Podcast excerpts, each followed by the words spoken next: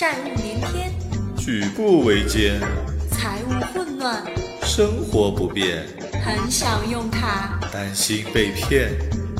信用卡相对论，带你轻松玩转信用卡和金融的财富世界。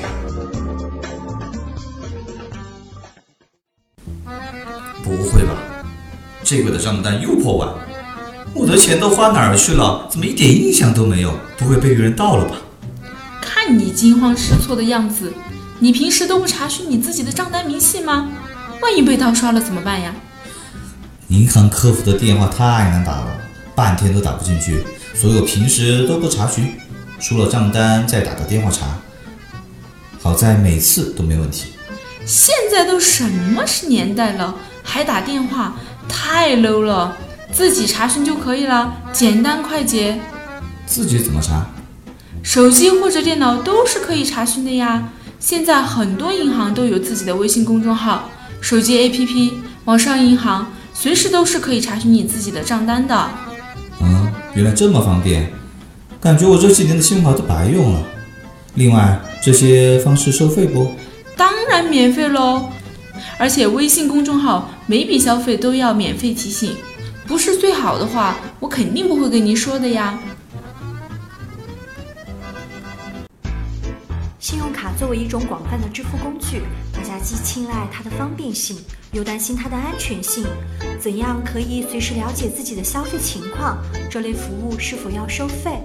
如何解除你使用信用卡的后顾之忧呢？信用卡相对论一一为您解答。前期必须要未雨绸缪，保证卡片信息安全性；后期要实时了解自己的消费明细情况，一旦发现异常，第一时间联系银行，亡羊补牢，为时不晚。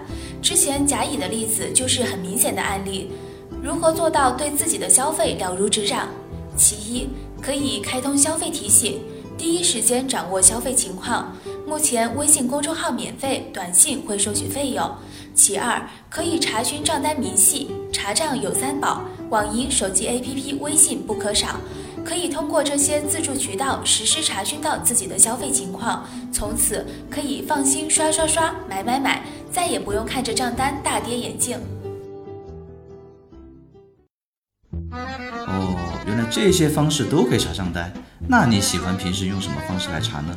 我平常啊，就最喜欢用手机的 APP“ 掌上生活”查询，点击进去马上就可以查，指纹都可以登录的，超方便。